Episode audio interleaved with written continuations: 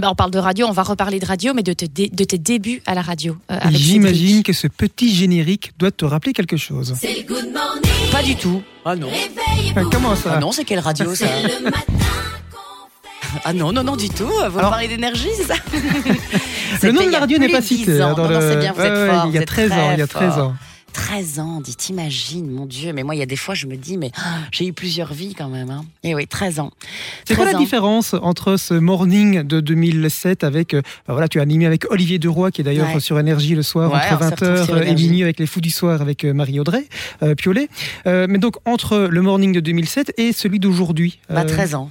Voilà, je crois que tu as résumé 13 ans.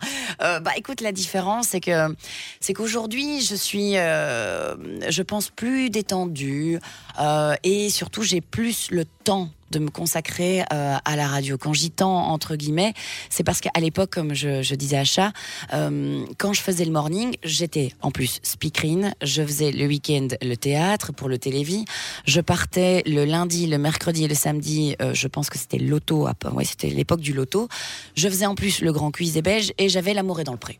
Tu me casses tout ça sur l'année et tu te réveilles à 4h30 du matin. C'était un peu compliqué. Donc je l'ai fait, j'étais jeune, il n'y avait pas de problème, j'avais pas d'enfant, euh, voilà.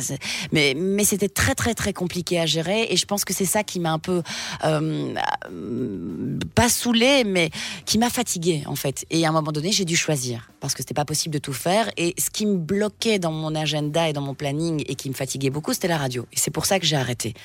Aujourd'hui, c'est plus du tout le cas. Aujourd'hui, c'est vraiment un choix euh, qui me motive. Je m'amuse. On a intégré une autre équipe. C'est une autre ambiance, c'est autre chose, c'est nouveau, un autre groupe, donc euh, un nouveau challenge. Donc euh, donc c'est chouette. Non, c'est c'est pas la même chose. On a évoqué Olivier Duroy, mais tu as Oui. aussi bossé avec des dinosaures de la radio, hein, comme Ouais. Pascal Degré, Pascal comme David Degré. Antoine, qui sont aussi passés par les studios d'énergie euh, à, à l'époque. Que retiens-tu de leur écolage, d'avoir bossé à leur côté? Bah, c'est que la radio, c'est un métier à part entière. Et c'est pas parce que tu es animatrice télé que tu es, bonne animatrice radio. Et ça, c'est clair que c'est quelque chose qui, quand je disais que je me mettais la pression, c'est quelque chose que Pascal m'a vraiment appris et euh, que j'ai vraiment retenu. Il m'a dit Ok, ok, t'es bien à la télé, mais la radio, c'est autre chose.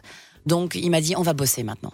Et c'est vrai qu'il m'a apporté quelque chose, une responsabilité que j'avais pas, une insouciance que j'avais par rapport à ce micro. Ok, on est en, on est en air, on est, on y va, on y va. Et il me dit non, il y a des codes.